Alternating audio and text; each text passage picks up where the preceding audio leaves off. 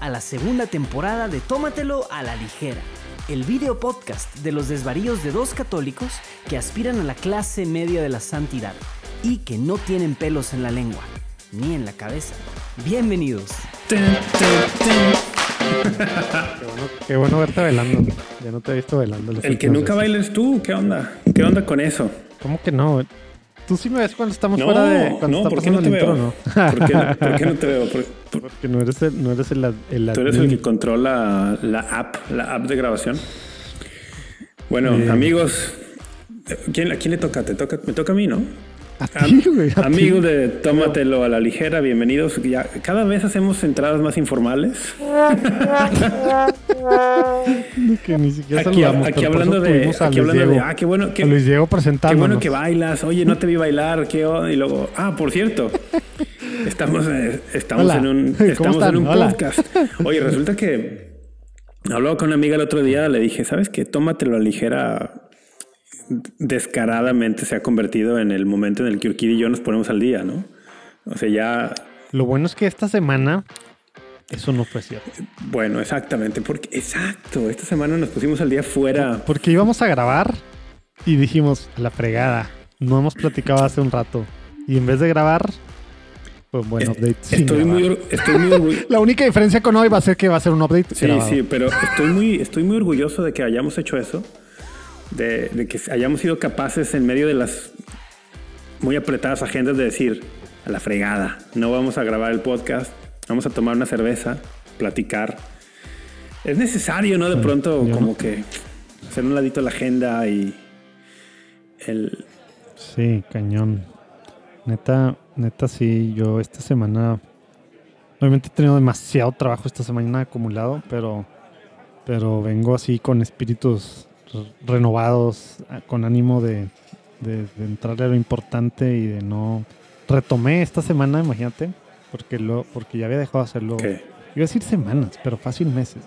Los miércoles eh, alterno ir a cenar con uno de mis hijos, a las seis. O sea, cenar tipo gringa, ¿no? Sí, claro. pues, cena gringa. Seis, pues porque se duermen temprano, ¿no? Y lo retomé esta semana, Cuando desde que, ah, pues vengo después de, pues de, de- de estar fuera, ¿verdad? Por el rollo, pues del, del camino de Santiago, tal, tal, tal. Pues no, muchas cosas, etcétera, etcétera.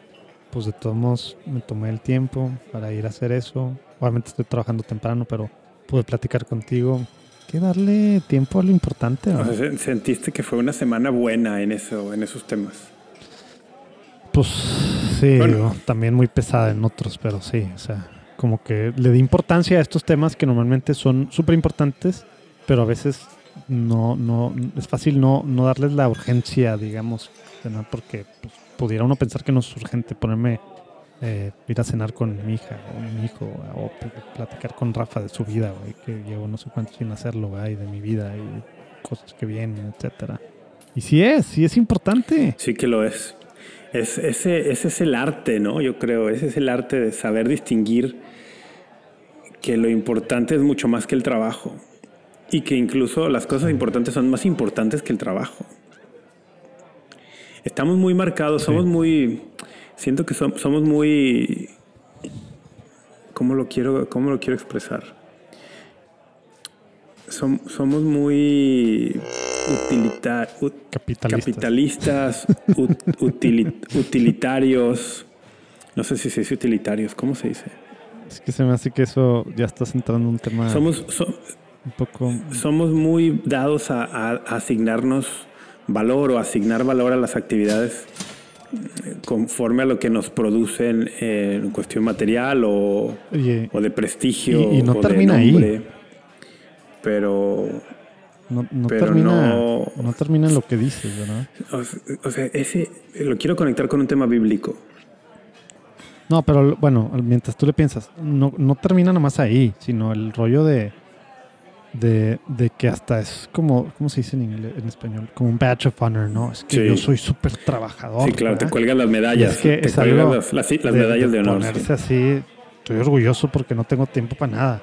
Dice que güey, no está padre. No. Así lo hablo, así una junta hace rato. Ah, que más ocupado que el Papa, o, ah, que te estoy buscando y que otras personas. Ay, Jesús. Pues no está bien de mi parte eso, ¿ah? Tengo que poner más atención a esos rollos. Ya, No es algo de que orgullo enorgullecerse. No, no. Ya me acordé de en el tema de en el Génesis y en el Éxodo cuando aparece el tema del sábado, del Shabbat. Está súper interesante, ¿no? Porque es el día que es distinto a los demás días. Y, nos puso el ejemplo. Y lo que lo hace distinto es que en ese día no se trabaja. Entre otras cosas, ¿no? Pero ¿cuál es el significado que hay detrás de eso? Son muchos, pero uno de ellos es cuidado de asignarte valor o, creer que vales por lo que trabajas o por lo que produces. Por lo que haces, exacto. No por quién eres. exacto, cuando tu valor está en quién eres y, quién eres. El, el Shabbat te revela quién eres. Eres un ser en una relación de dependencia con Dios. El Dios te creó y el, uno de los fines del Shabbat es que Dios te recrea, te recrea. El, cuando tú te haces consciente y voluntariamente aceptas esta condición de criatura en relación con Dios. Eh, y aparte, eso, eso mismo bíblico, que obviamente los judíos lo tienen muy, muy, muy claro, y pues su día, así como el Génesis, ¿verdad? El, día empieza en la noche anterior, ¿verdad? Eh, lo tienen muy claro todavía los judíos practicantes de hoy en día y lo han tenido pues desde, desde que existe el Shabbat, ¿verdad? Eh, nosotros como que los católicos de repente lo, lo perdimos un poco, ¿verdad? Y como humanidad y demás. Y está súper interesante cómo todo esto, ya digamos los últimos dos siglos, con eh, sobre todo doctrina social de la iglesia, lo que ha agarrado esta parte y las aportaciones precisamente de este tema pues bíblico, ¿verdad? Que lo agarra, eh, obviamente pues los judíos lo siguieron haciendo, ¿verdad? Pero que agarra eh, pues el Papa León XIII sobre todo, ¿verdad? Y, con este rollo de, de a ver, este tema de que tú dices del trabajar por trabajar, por producir, ¿verdad? Que es algo que se dio pues, en la revolución industrial, ¿verdad? Y que hubo excesos tremendos en edades, en, en horas de trabajo, en días, tal, tal, tal. No, el domingo es del Señor. Y toda la aportación, que por esto que tú dijiste, ¿verdad? Con la base obviamente bíblica, ¿verdad? Pero toda la aportación que tiene la Iglesia Católica en lo que hoy en día es una jornada, o, o es en la mayoría de los países, y al menos legalmente, una jornada de semanal, mensual de trabajo, es gracias a esto mismo que tú estás diciendo y cómo pues, pues la iglesia eh, pues católica luchó, ¿verdad? Y, fue muy claro, ¿verdad? El tema por los derechos, ¿verdad? El tema social, ¿verdad? Porque lo es bien fácil hoy en día que estamos bien así corrientes, agarran unos muy de un lado, del otro, eh, sobre todo eh, contra temas sociales. ¿Por qué la iglesia se mete en estos rollos y que esto y que eso no es... Uf, tantas aportaciones que ha habido que tienen su raíz bíblica. Una de ellas, esto. Y que fue, y que fue una victoria, ¿verdad? Para, para los empleados, ¿verdad? Eh, pues a finales del siglo XIX y que, y que empezaron. Obviamente muchos pues apenas llevan un siglo y otros llevan apenas décadas con leyes así, leyes de trabajo así pero que sale mucho de lo que la iglesia hizo después de todas las atrocidades que se parecían. Y, y pues bueno, pues Dorothy Day y tanto, tantas cosas ahí de, de, de, ¿cómo se dice? Pues de, católicos laicos y sacerdotes comprometidos con este sustento bíblico, luchando porque la, se, se, valore a los trabajadores por quien son, no por lo que hacen y como el derecho al, al descanso, ¿verdad? El domingo en nuestro caso, es una cosa básica. Sí. y, muchas veces desconocemos precisamente la contribución que, que, la iglesia en su magisterio hizo para estos temas. Y, y, no solamente lo desconocemos, sino que luego también en la práctica creo que lo damos por sentado y corremos el riesgo de confundir o de perder el sentido del domingo como el día en el que nos recrea Dios y recreamos nuestra relación con Él. Y subordinado a eso todas nuestras otras relaciones y, corremos el riesgo de convertir el Día del Señor en un weekend, ¿no? Como en, un, en el fin de semana y, que en lugar de, de, entender que el propósito de hacer un, paro no es únicamente descansar, sino reflexionar acerca de quién soy, a dónde voy, cuál es eh, mi, es que eso es pero es que eso es lo que significaba descansar, ¿no? Sí, que, que, que ahora no, lo, nos vamos por el, el tema de relax, eh, que, que el tema de descanso, la parte espiritual en el descanso, es una cosa súper que te puedes meter Sí, demasiado. hay un ¿no? libro, hay un libro que tengo en mi lista que me ha recomendado muchas personas a las que les confío mucho, que es de Joseph Pieper sobre el ocio, el ocio y el trabajo, el, el ocio y las virtudes intelectuales, cosas así, o sea, filosofía, teología sobre el ocio. Entonces tengo que, tengo que darme a la tarea de leer, a ver si en verano, entre las pocas cosas que tengo que hacer. Claro, es que no, no tiene nada que hacer. en verano, Oye, Otra cosa en la Vamos lista. a- vamos- Oye, pero todo esto es para avisar que viene un año sabático de, de, de Rafa y mío, que nos vamos a tomar muy en serio esto de, así como, como el Shabbat, pues también por eso los años sabáticos. Y bueno, vamos a descansar un hazme año. la buena, hazme la buena. Vamos a descansar un año de... qué- Vamos a descansar un año de todo menos de tómatelo a la ligera. Oye, hablando de tómatelo a la ligera, ¿qué estás, qué, Hay que tomar algo, qué ¿no? estás, qué estás preparando? bueno, ¿Qué, qué 13 preparaste para leer, para, para- leer, para beber hoy? Nada. güey. Voy a que conectar aquí el refri, traer algo de... Con, aquí, ponerme a- que- que- que Mándame me tu dirección para que- cada día que vayamos a grabar, hacerte llegar por algún servicio de, de- de mensajería un- unas cervezas o algo. me, me, me, hay una tiendita aquí como, pues ya ves que la oficina está en el, en el centro de San Pedro, que pues es así, digamos, el casco antiguo, ¿no? Pues no hay mucho, es antiguo el rollo, no hay mucho para dónde. Hay una tiendita de esos típicos, pues tienditas de la esquina. ¿no? Pero no es, no es depósito, es tiendita. Que está aquí a una cuadra y media, ¿no? Y es donde pues voy a comprar mi agua y, de repente cuando como aquí pues mis, mis, mis cacahuates, esta es mi comida pues de repente, ¿no? Eh, más seguido de lo que quisiera Ush. estar presumiéndolo. Pero eh, luego yo de que la, una, una de estas veces dije, ah, pues, lástima que no... eh, fui como a las 6 de la tarde, hacía un solo, un calorón. En Monterrey, Tenía, en. Monterrey calor. Sí. Oye, no, hombre, y ahora cómo hemos estado con lo del agua, así, si supieras. Oye, y le digo, no, hombre, lástima. Así yo, pues de broma, ¿no? Haciendo así con el, pues, con el señor, que señor ya grande, ¿no? Yo, hombre, si tuviera cervezas ahorita. Ah, aquí tengo, y yo, como si no es depósito. Tenía así como que, vendía así como que the Eh, table, ¡Viva así de que- México! como que under the counter. Viva México. Sí, entonces No, no voy a decir yo, que, desapruebo. una de estas no voy a decir que desapruebo eso. voy a, voy a aplicarla según yo. Según yo, siempre, eh, siempre que voy a grabar, tómatelo a ligera. Digo, ah, hoy voy a ir a comprarle al señor sus. sus, sus Pues sabes que, sabes que con una de esas hieleras portátiles pequeñitas, que seguramente Ceci, De las de hielo. seguramente Ceci tiene alguna de Ah. esas chiquitas que le caben tres latas, podrías meter allí unos hielitos y Ah, claro. unas cervezas y ya. Ah, no, claro. No, o sea, claro, o sea, de que. De que sí, De- estamos en Monterrey en el siglo XXI. De o sea, poder se podría. Pero bueno, entonces, ¿qué Claro. estás bebiendo? ¿Mezcal? Sí. Patrocinado por Luis Diego. Muy bien. Me lo tengo que terminar antes de la próxima Navidad. Y como es el que tengo aquí, pues ahí voy, todavía no llevo ni la mitad, llevo como una tercera parte. Oye, ¿Qué onda? me siento mal porque sí recibimos mails de que habíamos dicho que íbamos a hacer un happy hour pascual y pues ya, ya llega Pentecostés. ¿Qué cerveza es Oye, se esa? nos acabó la Pascua. Esta cerveza ya la había sacado en algún episodio. ¿Qué es? Es una Weiss Beer de Urban Chestnut, Ah, ya. Bavarian Style. Se llama. ah, se llama Schnickelfritz. Schnickelfritz. ¿Qué significa qué?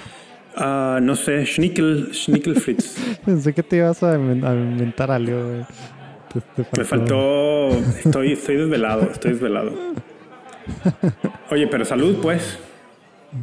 Salud. Salud. Yo Con mi mezcal, que ya saben, es un espadín Signum que me regaló Luis Diego en Navidad pasada. Que Luis Diego, ya supiste que se estrenó de papá. Ah, claro, lo, lo supe, lo supe. Felicidades, Luis Diego, que es colaborador de Juan Diego Network, editor. Bueno, no editor, no. El primer empleado de tiempo completo El pagado. primer empleado. Fue, Y por un rato el único. Oye, Porque y fue yo, el- no. yo no. fue el primer editor de Tómate la Ligera también. No me acuerdo. No me acuerdo Tengo la idea que el sí. editor. Creo que fue. No fue Fede. Ah, fue Fede, Pues, fue. Fede. Fue Fede. Porque Luis Diego es la voz de, del de que va sobre el jingle al principio. Pero no, no me acuerdo. fue yo Fede, de fue Fede. Oye, estoy acompañando mi cerveza por si escuchas ruidos extraños de masticación. Con Sí, súper. Mira. unas carnitas, carnitas frías con, con queso. Se ve como un, se ve como un salami. Es un con, salami. Con un white, white cheddar. Es un, es un salami con, con mozzarella. Mm. ¿Con tipo mozzarella o mozzarella? Ah, buena pregunta. Creo que es, Porque, creo porque- que es mozzarella. sí, los- sobre todo Midwest hay buen, buen- muy buen queso. Fíjate, fíjate que, contrario a la opinión de muchas personas, en, en Estados Unidos puedes encontrar buena comida. Oye, y aparte, Midwest, deja tu buen queso. Muy buena carne. Sí. De la mejor carne. Obviamente es cara. ¿verdad? Sobre todo más, más para arriba, ¿no? porque- Tipo, Sí, un poquito más para, para, para, para, ¿qué te gusta? No, pues Wisconsin. Wisconsin. Wisconsin es el tema de las vacas y eso. Wisconsin está, está cañón. Digo, también la leche, ¿no? Pero, por ejemplo, nosotros que comemos mucha carne en Monterrey, que sufrimos, aunque ya hay más cosas en la Ciudad de México, pero en el súper antes, así cuando vivíamos nosotros, o sea, la carne neta no está, tenemos acceso acá a buena carne y los de Sonora no se diga, ¿verdad? Y así. Allá en Estados Unidos, obviamente es mucho más caro, pero consigues muy buena carne, eh, muy buena carne. Entonces, oye, pues sí, carne, carne, comidas. El caso es que en el Midwest. Cerveza local. En creo que- creo que-. Destilados también. ¿Has probado destilados de ahí, de St. Louis o no? Fíjate que no, ahora el fin de semana pasado fui a, a la región del norte de Kentucky y el sur de Ohio para una boda. Pero no fuiste. Ah, es que el norte de Kentucky toca. Órale, Es que- sí cierto, de hecho el, Ohio. el- el Ohio River divide allí Cincinnati y Covington. Pero por ahí no hay destilerías de bourbon o de American Pues destilerías como tal, ¿no? Están más al sur, pero en todos lados fui a un bar que es el bar que ofrece supuestamente la mayor variedad de, de, de bourbons y de whiskies en Estados Unidos. Neta. Hijo, güey. ¿Tomaste foto? No, no tomé fotos. No manches. No tomé foto y, y me vas a odiar porque pedí un... Le dije al tipo, oye, pues a ver, Old le fashioned. dije, "Dam- dame, un, dame algo local, algo, algo no, no comercial, local, Papi. y me dio algo y no sé ni qué es, o sea, no, no me acuerdo el nombre, por eso digo que me vas a odiar porque no. Con que no me hayas dicho que fue un papi Van Winkle o así. No me, no me Entonces, ¿qué acuerdo el nombre, no me acuerdo. No manches, güey. Es donde tienes que platicar mis Sí, me. Yo, me tengo que poner más las pilas. Yo simplemente le dije, a ver, Es, es, del- es, es- el restaurante o el bar que más extraño, neta. Este, ¿Te acuerdas, no? Sí. Te platiqué el Newman's. Más de 300 etiquetas de whisky, bourbon y así. Estaba súper divertido todo ese rollo. Obviamente el tema del whisky, bourbon, bueno, es que es bien caro. Contrario al ron, bueno. Que tienes tú venezolanos buenos, pero no son caros. Y un whisky bueno, bueno, son carísimos. Pues es que imagínate nada más guardar, nada más imagínate real estate. 24 años en un, un- un barril ahí ocupando espacio. güey. Y luego todo el Angel's Kiss que se le llama, ¿no? Los besos del ángel. Todo lo que se pierde que se va evaporando al, al año. O sea, está. Pues sí, cuesta. cuesta. Pero hay mercado, ¿no? Hay mercado, la gente, hay gente que lo paga. Sí, lo cool es que allá hay muchas opciones. Acá, pues, está más difícil. Eso. Oye, pues venga, vamos a darle porque ya nos echamos casi 20 minutos de, ¿Qué de entrada, amigos. Pues bienvenidos a Tómate la ligera otra vez. Hola, hola, hola tú. Que nos Quiero escuchas. primero que, que platiquemos brevemente de... Ay, güey, ya no vuelvas a decir No, eso bueno, solo voy a decir. Nunca lo hemos cumplido. Hace, hace un par de semanas... Nunca hemos cumplido cuando decimos Hace un par de semanas, bueno, más de un par de semanas, mm, se, se, se dio a conocer que el arzobispo de San Francisco, Monseñor Salvatore Cordileone, hizo una carta diciendo que en la diócesis de San Francisco, Nancy Pelosi, que es esta es una mujer en la política de Estados Unidos muy, muy conocida. eh, ahorita está en la. ¿cómo, cómo se llama? En la. En, en la. House. En, en House of Representatives. El- es la. como la. la, manda más de, de la casa para el partido de los demócratas. De la, de la casa del, del Congreso, digamos. Entonces el, el arzobispo Cordileone dijo que pues había sido ya muchos años de una postura claramente marcada a favor de la legalización del aborto y que incluso cada vez más extrema eh, en, su, en su apoyo y en sus y en su promoción del aborto no solo como una cosa esporádica, sino como incluso un derecho y que él había intentado hablar con ella, etcétera, etcétera. Es una carta interesante que se encuentra fácilmente en línea. trataremos de poner un link en la descripción nosotros del, episodio. Pero lo que a donde llega la carta es a decir que en la arquidiócesis de San Francisco eh, Nancy Pelosi no se le va a dar la comunión cuando se... O sea, se instruye a los sacerdotes a no... Se instruye... ¿Hasta se instruye a los sacerdotes exactamente, o a los incluso a los ministros extraordinarios de la comunión, que si ella se presenta a misa en esta diócesis no se le, no se le dé la comunión hasta que eh, pues rechace públicamente esta postura de apoyo a, al aborto. tenía de dos, ¿no? Tenía de dos. Una, dice que él le invitó un mes antes de la carta a, decirle que, que repudiara eh, su apoyo al aborto o que ya no se anduviera ostentando públicamente como católica y, y, y, comulgando católicamente porque era incompatible, Y como que el tema es, y, no pasó ninguna de las dos, ¿verdad? Sí. Entonces por eso dice que hizo eso. Pero, pero no explicaste algo que, que ha sido un tema, ¿no? ¿Qué, es lo que invocó, digamos, o a qué, a qué citó Cordileone? Bueno, eh, no, sé si te refieres a la instrucción que en su momento dio el cardenal Ratzinger. No, no, a un, Ah, no, no, no lo tengo, no lo tengo a la mano, pero, pero. No, pues ese es el, es el que traen desde siempre que dicen que, que por eso debería excomulgarse, que no tiene nada que ver, ahorita explicaste esta parte, pero el, el 915. Eso es lo que a mí, o sea, él cita y hace referencia a A mí lo que me importaba mucho de esto mm, era sobre todo porque es un tema que ha sido recurrente en nuestro podcast. Que la poca o mucha audiencia que tengamos, no lo sé, le quede muy claro que en el derecho canónico actual de la Iglesia Católica, el hecho de que un político manifiesta y abiertamente apoye leyes para despenalizar o legalizar el aborto, no es motivo de excomunión. Que, te, voy a, te voy a andar interrumpiendo, porque hay muchos, muchos que dicen que sí, pero lo que está diciendo Rafa, nada más para, es algo que ningún, y ojalá que si alguien piensa diferente nos lo haga saber. Yo no he leído y he buscado ningún canonista serio, o ni siquiera de pacotilla, pero ningún canonista, algo citando y diciendo por qué debe ser comunión. Los únicos que dicen que se debe descomular a alguien bajo el 915 son comentaristas eh, reaccionarios de YouTube o de podcast o de redes sociales. o raza que no tienen ni idea de lo que Y el mejor ejemplo de esto, de que no es excomunión en el derecho canónico, es que ningún obispo ha hecho un decreto de excomunión para un político por esta razón. Y, Cor y Cordy Leone lo explica en su carta y sobre todo lo explica en una entrevista bien interesante que él dio a, Gloria Purvis.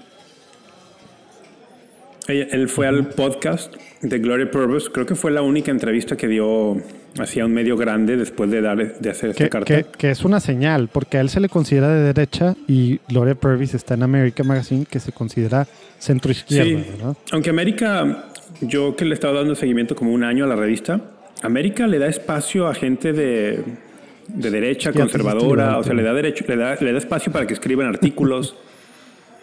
sí, su línea editorial, estoy, de acuerdo contigo, es más centro-izquierda, pero, pero le da espacio a gente de otros, de otros ámbitos del espectro. Pero bueno, en la entrevista con Gloria Purvis, eh, Cordileone, el, el arzobispo, lo deja muy claro. No es una excomunión. No es la pena de excomunión. Se, que fueron las primeras, los primeros titulares que salieron. Claro, y eso fue lo que me, por eso me llamó la atención, porque es un tema que hemos tocado acá recurrentemente. Y como siempre hay elecciones en algún lugar del mundo, y pues ahora que siempre que hay elecciones, este es un tema que vuelve una y otra vez, y, y nos manipulan mucho a los católicos con esto, hay que tenerlo bien claro. El promover el aborto es grave, pasar leyes a favor del aborto es grave, es gravísimo y por lo tanto, en su conciencia personal, el político que hace eso no debería presentarse a la comunión, como no debería presentarse a comulgar ningún católico que tenga conciencia de, apoyar cosas que son materia grave o que estás en, conciencia de pecado mortal, no deberías presentarte a comulgar así. Pero eso, que sea materia grave, no es lo mismo a que sea la excomunión, la te sentencie que es propia del, del aborto que se comete. Que de todos modos no es lo que se piensa la No, late no, pero, pero, pero lo, lo digo ahí porque ahí está la confusión, ¿no? La mayoría de la gente que sabe algo de esto, y cuando digo algo me refiero a lo mínimo, tiene, Sí, piensa que incurre en late sentencia. tienen, y quién- tienen claro quién- que, que en la iglesia, exacto, que en el derecho de la iglesia el, el- el aborto implica excomunión. Y en ciertas condiciones sí. E- Entonces, dicen, ah, entonces si un Eso político, si un Ciertas. político apoya el aborto, eso es excomunión. No, no. Oye, pero de todos modos, algo que antes de que quiero leer el 915 y el 916, porque ahorita tocaste temas de los dos, pero algo que se me hace súper interesante y que nunca sale a colación cuando se habla de late sentencia, es que ves tú los requisitos para que esta, digamos, se formalice. Siempre tiene que haber una declaración. Siempre tiene, se, ti- tiene que haber una declaración. Es parte de. Por eso algunos canonistas dicen que, ¿por qué fregados existe late sentencia? Sí, Está, y, y es un tema que está súper claro en el Código de Derecho debatido, Canónico. tema y que ahora, y que ahora tampoco en el, en el libro 6, eh, pues nuevo, ¿verdad? Tam- pues sigue, ¿verdad? Eh, y, y- y que antes decían, pues es que antes había dos tipos de excomulgados, los que ni siquiera podían ir a la iglesia y no se les admitía nada, y ahora, y, y después del código de 1917, pues ya nada más se quedaron unos, pero en algunas cosas sigue haciendo como que los otros. Esto está bien extraño, eh, ahí como que ese rollo, pero Oye. pues la sentencia no pasa ipso facto, se tiene que declarar también. Sí, pero déjame te interrumpo y a lo mejor cambiar un poco la, el rumbo. Como por, por fines de brevedad y por fines de hablar de otros temas, que también quisiera que O sea, quieres discutiéramos. que sí haber dicho la verdad hace rato que dijiste que brevemente. No, ¿sabes qué quisiera? Que en lugar de meternos al rollo del canon este, el canon aquel, o sea, esto es un hecho, Cordileone, el arzobispo Cordileone dijo esto, El- lo que yo quisiera más, y que creo que puede también ser iluminador para, para los que los escuchan, y para nosotros también, o sea, intercambiar ideas contigo siempre, para mí siempre es bien, bien interesante, El- lo que yo quisiera que discutiéramos es, ¿el arzobispo Cordileone está en su derecho de hacer esto? Algunos incluso dirían en su deber pastoral. Yo pienso. Am, lo que quisiera que tú me dieras tu opinión es qué tanto, qué tanto se gana con esto, qué fruto puede tener en, en Nancy Pelosi, el, qué efecto tiene en, en- en la discusión pública, porque esto ocasionó una gran reacción en, en Estados Unidos, en, en voces católicas de, de todos lados del espectro de, de las posturas. y que no se nos olvide que estamos en junio. Junio es cuando se juntan los obispos de Estados Unidos. Es su primera conferencia del año, que la segunda es en, en noviembre. Sí. ¿Te acuerdas el año pasado? Hablamos tanto de la de enero, de la de junio, porque iba a ser el tema de precisamente la Sí, Eucaristía. y, y, eh, y, te acuerdas que que estaba súper dividido y había habido cartas ese, y todo ese contexto, ese contexto es bien importante, qué bueno que lo recuerdas. El, incluso hubo una, una instrucción de parte de la Congregación para la Doctrina de la Fe, del cardenal Ladaria, donde les decía, si no hay consenso entre todos, no vayan por ese camino. Entonces, algunos, algunos le han dado lectura a este, a este movimiento del arzobispo Cordileone como decir, oye, no hubo el consenso que había pedido el cardenal Ladaria a nivel de toda la conferencia episcopal y parece que el tema se iba a dejar medio de lado y ahora el arzobispo Cordileone vuelve, vuelve sobre este tema y algunos lo han leído incluso como ignorando hasta cierto punto lo, lo que había sugerido el cardenal Ladaria, ¿no? Sin descontar, y esto es lo que hace bien interesante para discutir el tema, sin dejar que está en su derecho como arzobispo de hacer lo que hizo.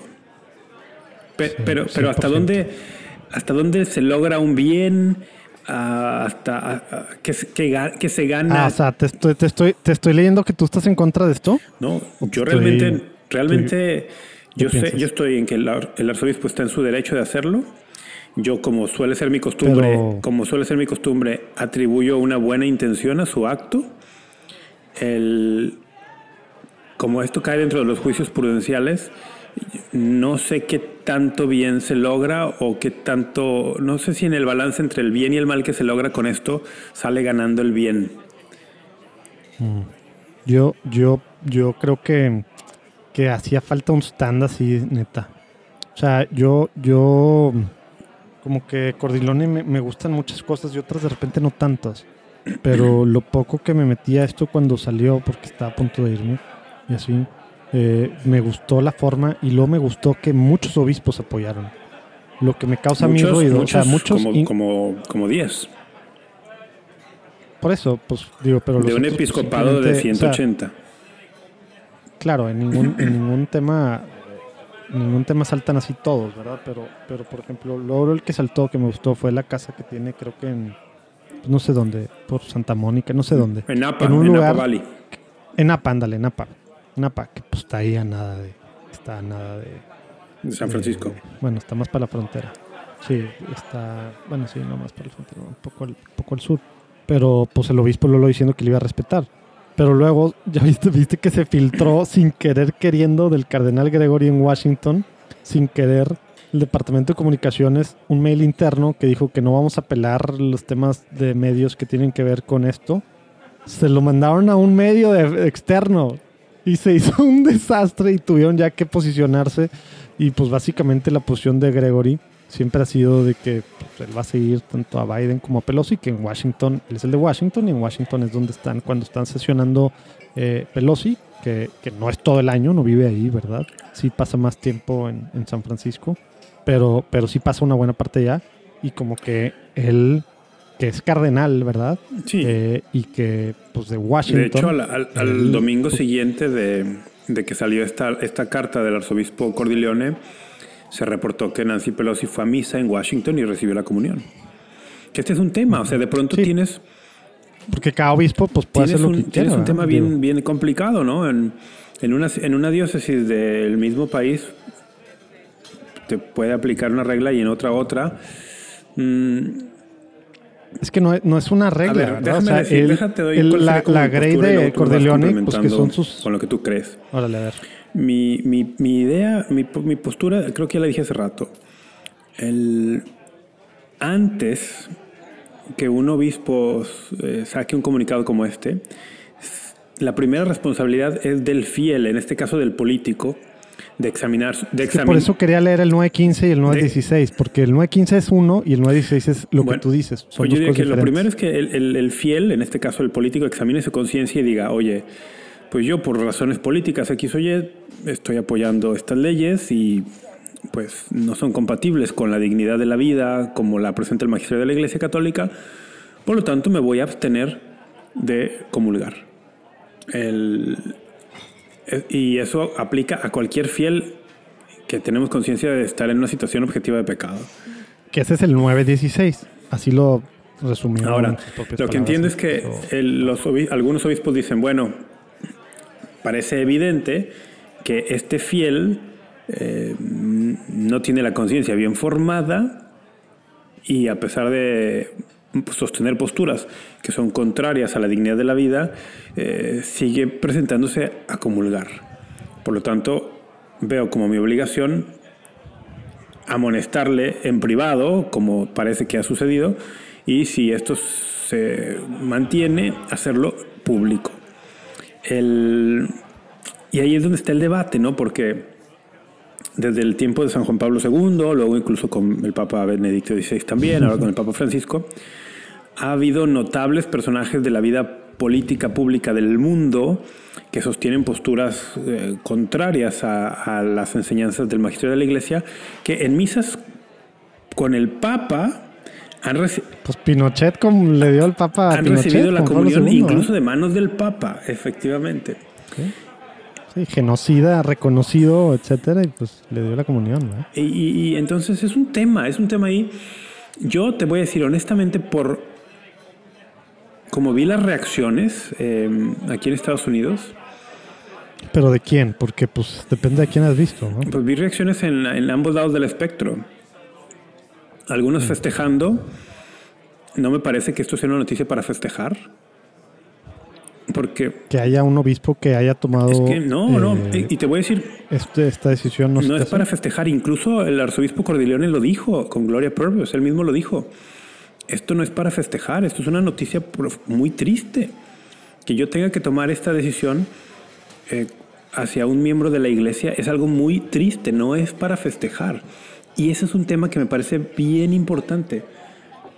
Hay católicos que, que festejaron esto con una, con una actitud triunfalista, cuando lo que tendríamos que tener es una profunda pena en el corazón, una actitud penitencial eh, de que un hermano nuestro en la iglesia pues se, tenga que hacer una disciplina, un disciplinamiento, no sé si esa es una palabra, se tenga que hacer una, un llamado a la disciplina público.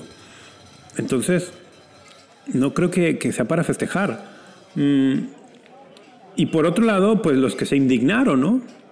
Oh, está politizando la Eucaristía, la Eucaristía no, se le puede negar a nadie, que también parece un error. Yo, neta. Eh, al final yo cuando veo esos frutos, digo, no creo que esto esté dando buenos frutos, ni de un lado ni del otro. No, bueno, pero eso se puede, digo, siempre va a haber cosas. Yo creo que eso no nos debería impedir de hacer algo. Siempre va a haber de los dos lados, y más ahora que está tan politizado, se va, un lado va a estar contento y el otro no, y cada quien lo va a hacer.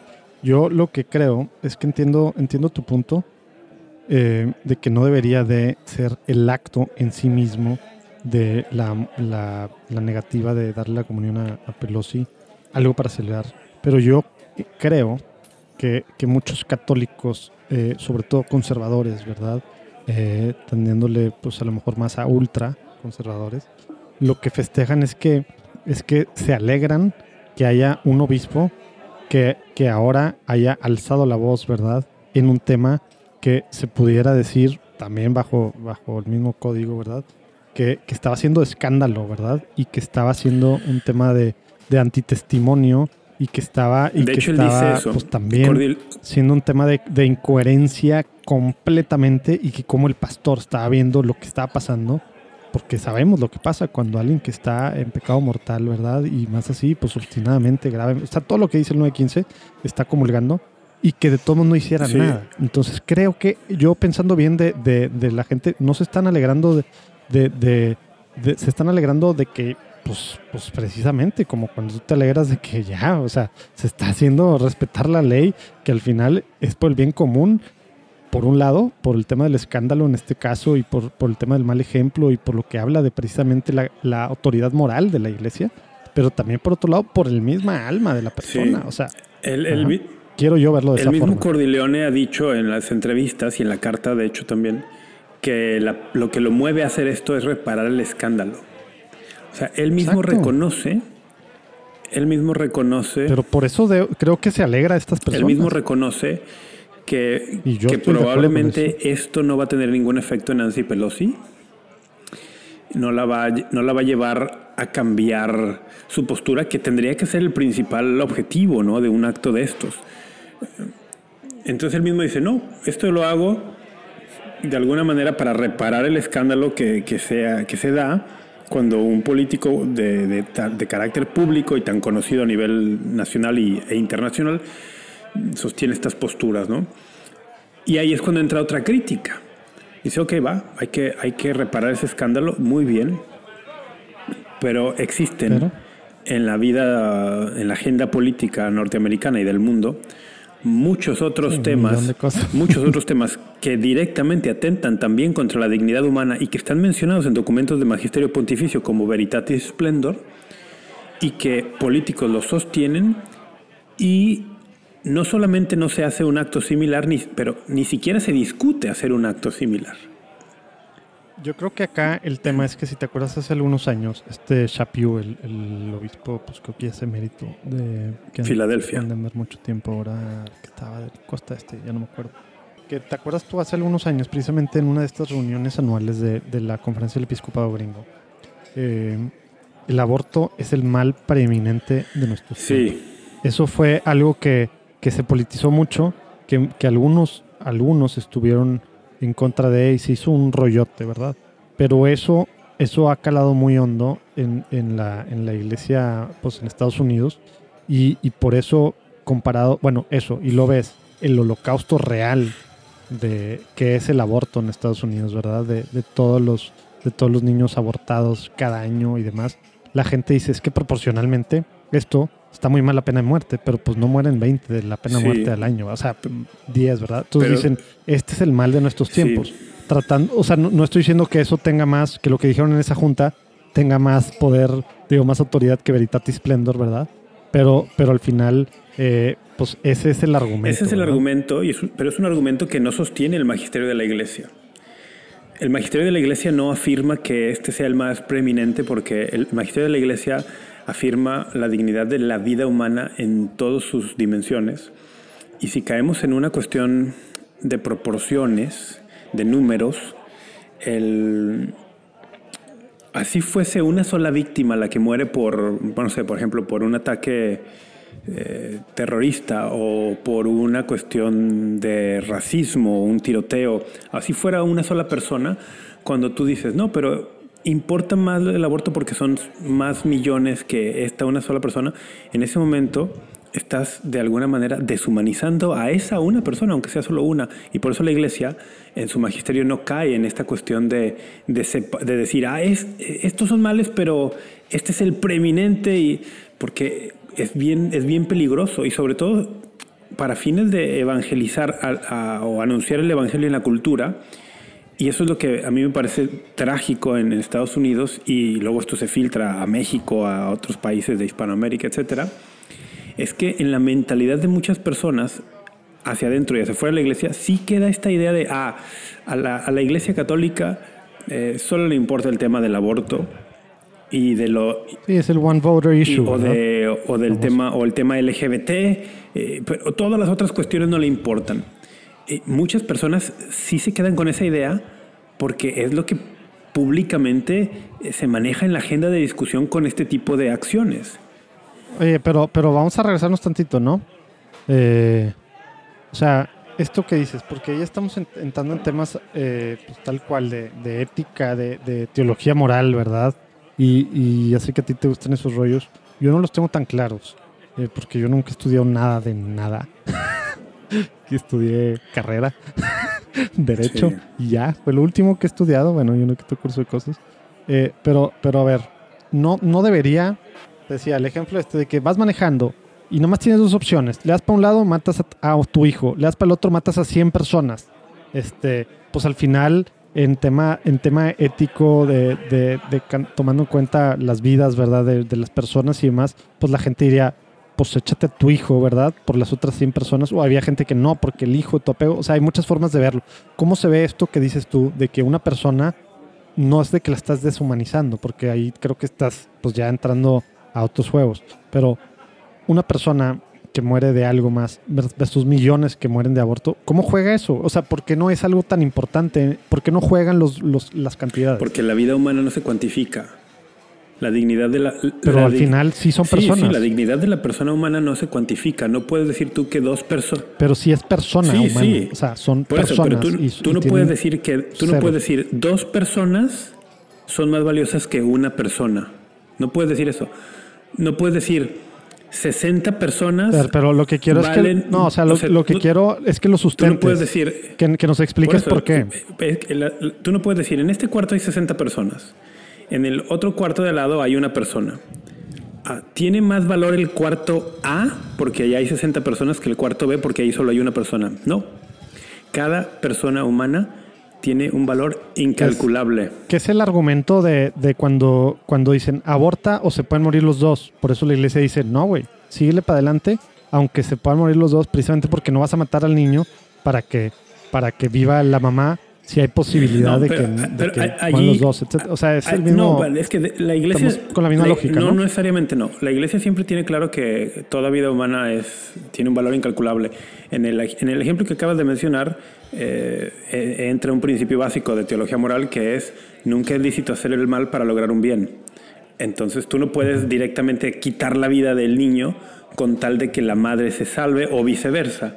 Entonces. Pero no aplicaría lo mismo el bien mayor, o sea, que se considera un bien mayor 100 personas sobre una, no considera que es un bien. No, pero son, son principios distintos. No, por calcular la vida. Son principios distintos. No, a lo que voy es que no aplicaría el mismo principio. No, porque en, este caso estamos hablando de nunca es lícito hacer un mal para lograr un bien. En, el caso de. No, pues es que acá podría decir, pues es que es que es un mal que, no mates al niño porque está salvando a 100, ¿verdad? Yo lo puedo argumentar de, de ese lado. ¿En cuál, en cuál ejemplo? Les estás haciendo un mal a los les estás haciendo un mal a las 100 personas si no matas a tu niño. Ah, bueno, pero es que ese es un ejemplo, ese es un ejemplo, no sé, que en los es un ejemplo dramático porque No, no, pero Claro, incluso, pues esos son los de- de no, sería, padres. no sería lícito, no sería lícito matar a uno para salvar a 100. Pero por eso quiero que, que lo, que lo Nunca sustentes. es lícito hacer un mal para lograr un bien, incluso, oye, si mato a uno se salvan 200 millones, no es lícito. ¿Y dónde está? ¿Dónde está la doctrina del bien menor? ¿Cómo ¿Del entra en qué? esto? Del bien menor. Del bien menor, Digo, del bien menor, del bien mayor. el, Ya sé que es la contraria, Sí, no, güey. pero- pero, pero no puedes argumentarla acá. el, en, el principio de no es lícito hacer el mal para lograr un bien es un principio inviolable y es de los que están en la jerarquía de la teología moral en el fundamento, de ahí vas a construir. Entonces, no, aunque digas, hay 5 millones, si mato a uno directamente, si directamente mato a uno, salvo 5 millones, no, porque eso, eso se llama, O sea, tú no harías lo que Jimmy Akin dice, que si tiene una, que si tiene una máquina del tiempo, él se iría para atrás con una pistola y mataría a, a Hitler. Tú no harías eso. el- ese es otro tema. No, ese es otro tema. El- ese es un tema que, por ejemplo, Santo Pues, Tomás discute en la mismo, suma. Tú matando a una que- persona ah, no, no es cierto, en la suma no. pues, En- lo discute creo que en evitarle a de Regno. millones. Bueno. Es el tema del magnicidio, de si te es lícito matar a un tirano. Y, alguna, y, y Santo Tomás argumenta que con ciertas condiciones muy específicas podría ser lícito, pero porque lo argumentas no desde el principio de asesinato, sino desde el principio de legítima defensa o un apartado de legítima defensa. La teología moral es compleja. No, pero es a lo que voy. Eso mismo, ese mismo argumento lo puedes llevar al extremo con mi ejemplo. No, no, en tu ejemplo no, porque en el, el- el niño inocente no es un tirano. Entonces no es lo mismo. No, pero, pero, pero por el otro lado, por, por el bien de la mayoría, ¿verdad? De, los afectados, si no se hace ese. No, nun- nunca se puede. Entonces, básicamente, es tan sencillo, no, no debo de buscarle más allá, es tan sencillo como una vida igual a un millón, trescientos millones, lo que sea. No, no hay La, la categorías vida de, no, no no se de- puede, no se puede, es incalculable. El valor de la vida humana es incalculable. Y si son varias vidas humanas, ¿no es más incalculable? Infinito, ¿te acuerdas eh, lo que significaba infinito? Sí, por eso estoy. En estoy matemáticas, infinito. No soy ingeniero, pero sí me acuerdo de la eh, pregunta. Exacto. No, no, no. Cada, cada vida humana tiene un valor incalculable. Eh, es- O sea, ese argumento no tiene pies, no, no tiene pies decir que por el hecho de la cantidad, la preeminencia del aborto por sobre cualquier otra cosa que tenga de la doctrina social de la iglesia que involucre ese una es vida el humana. tema. O sea, sea, pena de muerte, sea, sea esclavitud, sea meter a migrantes, matar a migrantes, sea, sea cualquiera de esos temas, o a, o a los, o, a- o eutanasia, ¿verdad? O a los ancianos, todos, sea que pase cinco veces al año o que pase 300 millones de veces, es exactamente lo mismo para nosotros. el, el tema, el tema es el- la vida humana se tiene dignidad en cualquier circunstancia. Y Y eso, ¿cómo, cómo se argumenta hacia el- afuera? el tema de- eso está sustentado 100% en nuestra, o sea, si para mí está difícil de entenderlo, me imagino que para Es muchos que de los que están lo puedes escuchando. entender, por ejemplo, por el tema, y lo hemos visto en la práctica, si, si cedemos a esta idea de que este es el tema preeminente, inmediatamente en la práctica sucede que hay personas que dicen, es el único tema que importa. Exacto, que lo hemos Ahí te- platicado y lo hemos lo visto demás- como, como Lo- se perdona todo. Ese todo, es el tema. todo. te llega un político o una plataforma política muy hábil que entiende que hay personas que están casadas con esta idea de que este es el tema preeminente y entonces va a decir, bueno, yo les doy a tole con el dedo, dulcecito en la boca con este tema y me van a dar cheque en blanco para todo lo que yo quiera. Oye, que por cierto, no sé por qué estoy pensando que no hemos hablado de Roe versus Wade, lo que puede pasar y demás. No sé por qué pensé. Sí, sí, de hecho sí, está, está muy conectado.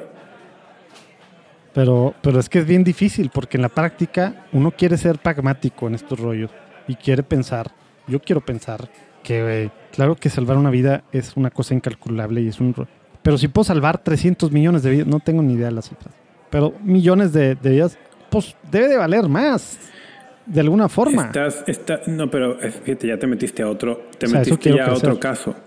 El, Sí, pero, pero, pero al final eh, es como que varias caras de un mismo argumento de la cantidad, de la cantidad, eh, la diferencia en cantidades, lo que hace que algo sea más importante, más relevante o preeminente. cuando en cuando este caso. evaluamos la Y- moralidad, y son varias caras son varias caras y, y, yo lo que, lo que quería, o sea, lo que está tratando de explicar ahorita que no me escuchabas es, eso pues nosotros tenemos varias doctrinas y varias guías y demás y pues y teología moral. Pero hacia afuera es el rollo de cómo debates estas cosas, ¿verdad? Cómo tratas de explicarle a alguien esto si al final el tema, el tema de pues, práctico, pragmático y aún en, en la ética, ¿verdad? Eh, no, no teología moral, ¿verdad? Sino en la ética del mundo, ¿verdad? Eh, ver, ver, tomar estas decisiones y demás. Pues, el tema del bien mayor o el tema de, del, del, del, del mal mayor evitable juega cañón. Y para nosotros eso no juega. Déjame Déjame eh, decir cómo aproximo yo esta, esta cuestión, que es bien compleja, o sea, realmente es bien compleja y como tú dices, ¿cómo lo, cómo lo aterrizamos para, con, con el católico que quiere ser fiel? Y, y, lo hemos comentado aquí, a mí me parece un gran logro que en el radar de muchísimos católicos esté bien claro que el aborto provocado es un mal gravísimo. Eso me parece un gran logro del movimiento por vida, por ejemplo el que esté eso en el radar. Perfecto. Pero el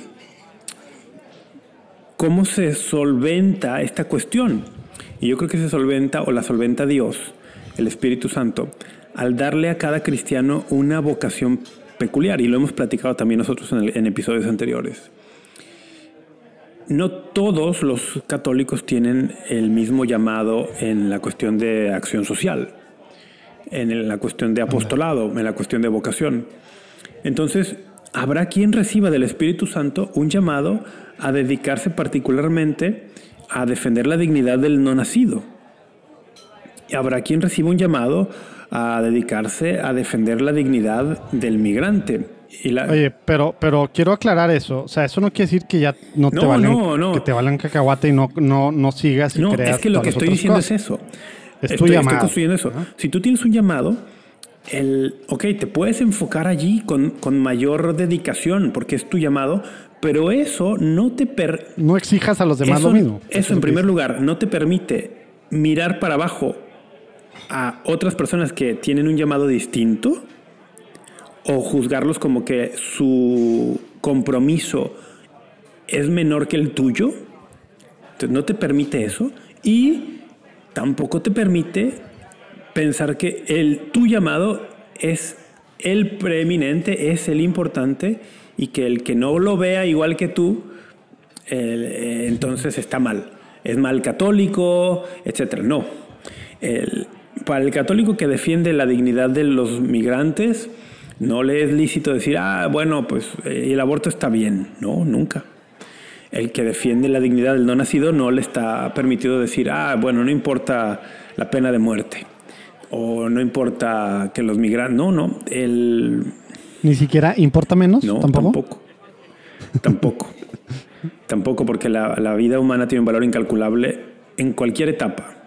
Es que ese es el tema, si no, vamos a decir que la vida humana tiene más valor en cierta etapa que en otra.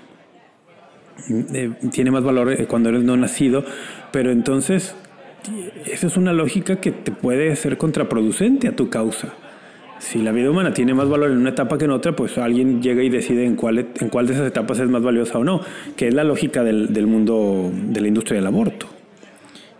Pero más o menos los que juegan a, la batalla cultural, eh, digamos que sin querer, refuerzan esta lógica tenemos de que, tenemos que entrarle a esta parte de algún momento, pero dedicarle uno completo a la batalla cultural. Sí. Empezando por Juan Pablo II y, el porqué de eso y ahora cómo lo los que Los que entran a la batalla cultural sin darse cuenta o sin querer refuerzan la idea de que hay algunas vidas que valen más que otras, que es justamente contra lo que precisamente dicen estar peleando. Que, que en tema de ética mundana sí valen más unas que otras. Cuando tienes tú la oportunidad, regreso yo a los ejemplos típicos, ¿no? cuando tienes la oportunidad de que nada más tienes dos opciones. Le das para un lado y te echas a un niño, y le das para el otro y te echas a un señor de 90 años. O sea, el mundo tiene una respuesta muy clara. Sí, sí, que es el, que es el utilitarismo o el consecuencialismo. Esa es una, una, teoría moral que se llama consecuencialismo, o sea que tú mides, tú mides la, la, moralidad de los actos por, la, por las consecuencias. Entonces, ah, esta tiene menos consecuencias que esta, ah, entonces esta es la, esta es la moralmente correcta. ¿Y eso por qué no es católico? Porque el, independientemente de las consecuencias, habrá situaciones que son materia grave y, y que, te- no sé, te pongo un pero- ejemplo. pero así entre dos graves. Un- una persona puede decir, ah, mm, no sé, masturbación. Me masturbo y no le hago daño a nadie, no estoy afectando a nadie, tal, tal, tal, tal. Entonces, no hay pecado aquí, no hay materia grave, nada, porque no hay consecuencia. O sea, es una, una cuestión que no, no le estoy haciendo daño a nadie, no está pasando nada. El, quita el consecuencialismo el, el marco de referencia que te dice hay un objeto para el acto, hay un, hay un fin, hay una circunstancia y la combinación de estos tres factores nos va a determinar el- la, la moralidad o no de este acto humano concreto. Al final de cuentas el consecuencialismo puede pasar por encima de criterios objetivos. Oye, pero, pero, por ejemplo, cuando estás hablando de dos actos graves, objetivamente graves, que, que va- atentan contra el mismo mandamiento, ¿verdad? Tal cual. Eh, y que uno es obstinado y que tienes toda la maquinaria del Estado completo y que aparte entra el tema del número y tal, no, hay, no se diferencian entonces. Puede haber circunstancias que lo hagan, que, lo, que sean agravantes o atenuantes. No, bueno, eso lo sé como No, pero no, pero también es moral. Pero El yo moral ahorita cuando tú tienes el objeto, el fin y la circunstancia, en la circunstancia hay cuestiones que No, pero agravan lo que voy es que por el caso. Sí, a lo que voy es que por cada caso. O sea, pero aquí, tomándolo más a, a modo global, no sería lo mismo, tratando de, de- de- darle zoom out, ¿verdad? No sería lo mismo comparar la muerte de una persona de pena muerta versus la de millones, precisamente porque los dos son el mismo acto grave, ¿verdad? Pero, pero, pero uno a nivel federal, pues ya no, ya nos pasa, ¿verdad? Y el otro tiene toda la máquina del Estado y tiene tal, tal, tal, tal, y la cantidad y tal, o sea, porque ahí no juega el otro. Es que e- esta lógica es la misma de la que yo te decía, la que trataba de prevenir hace rato. Si sigues por ese camino, terminas diciendo, en aras de decir que aquel es más grave porque hay más cantidad, corres el riesgo de terminar diciendo que entonces el otro vale menos. Que la vida del otro vale menos. O sea, porque es la, es la misma lógica. Cuando dices, no, no, simplemente estoy diciendo que aquello es más grave, pues entonces me estás diciendo que este vale menos. Y no podemos darnos ese lujo. Y la, y la parte de, de cuando hemos hablado muy claramente, sobre todo, no hablamos un, un, episodio el año pasado, cuando estábamos, bueno, algo que nos invitaron, ya no sé.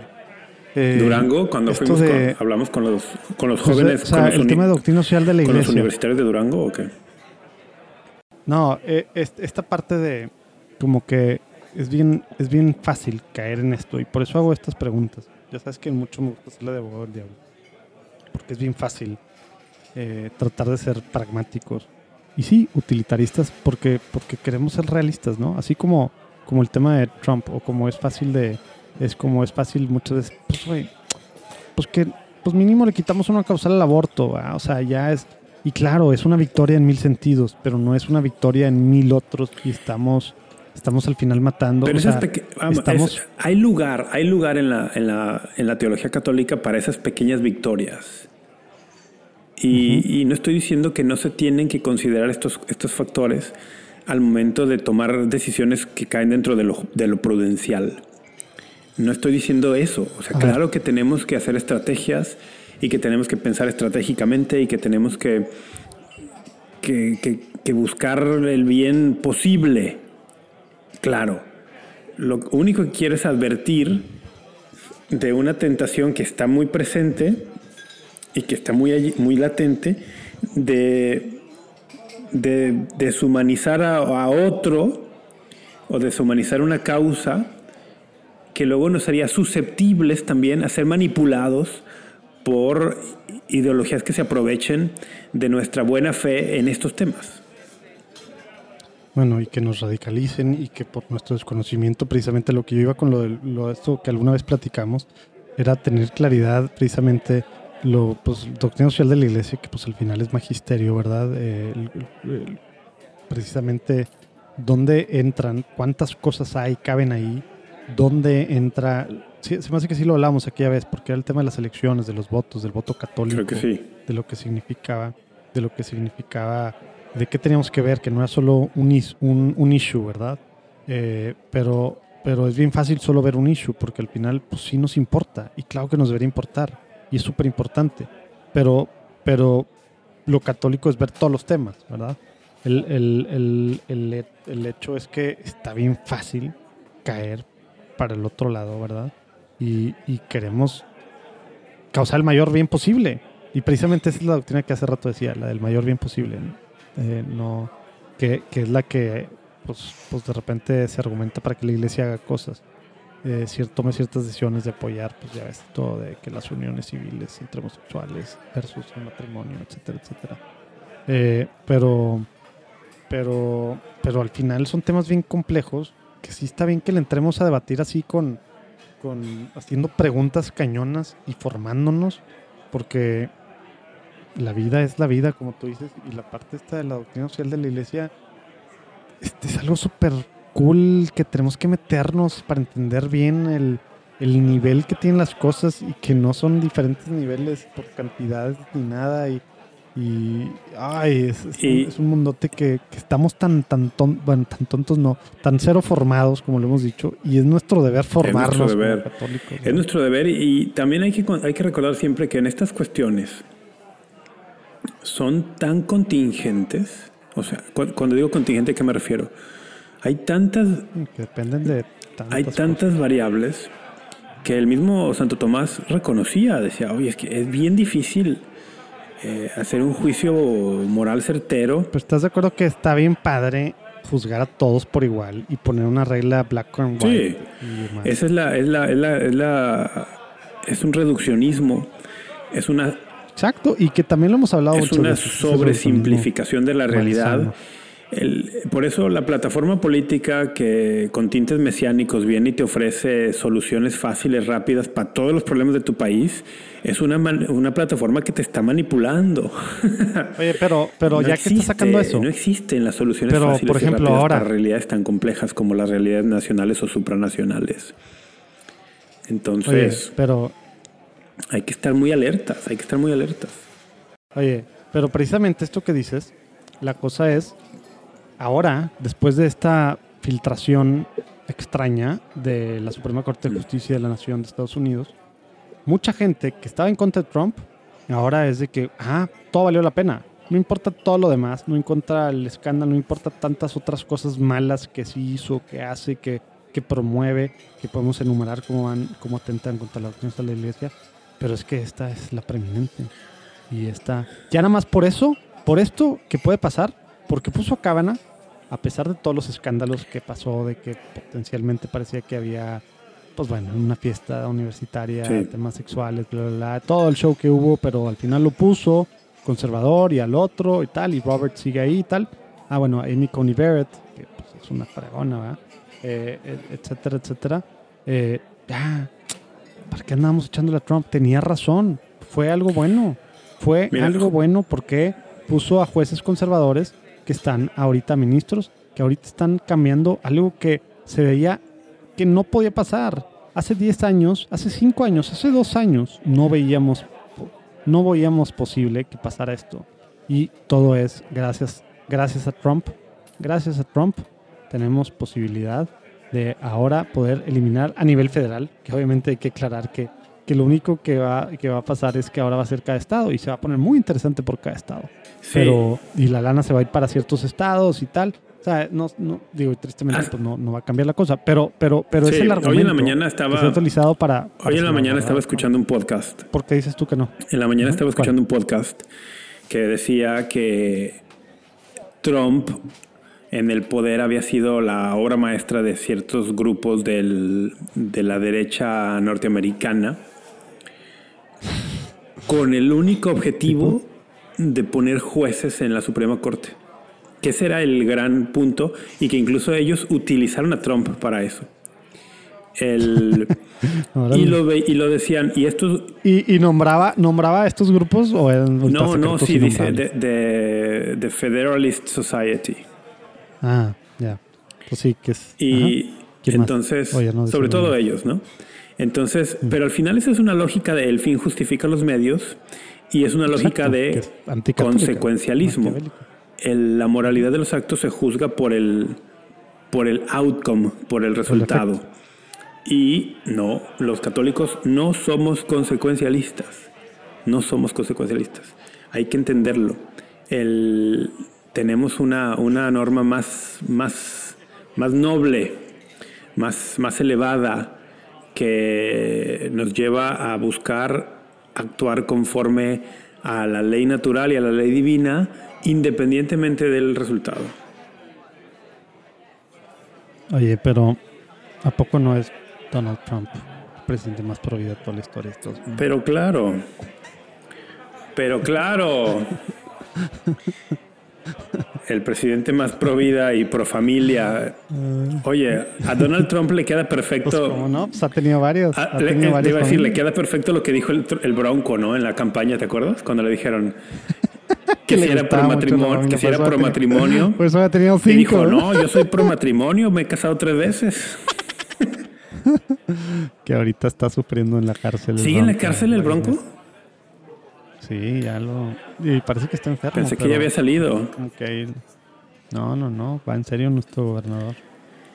Eh, oye, esta parte me, encantaría entrarle más porque a lo mejor hay gente que está, está pensando cosas. Pero mira, ¿qué te parece si hacemos lo siguiente? Ya sé que es tu episodio. Pero tú que estás escuchando, que estás en contra de alguna de estos puntos, o tienes preguntas, mándanosla. Estaría padre entrarle más a estos rollos porque ahorita, pues, ya dijo Rafa, iba a ser brevemente esto y empezó por esto. Y luego entra el tema de McElroy, el ahora cardenal designado, que, que habló sobre el tema de la, la weaponization of the Eucharist, ¿verdad?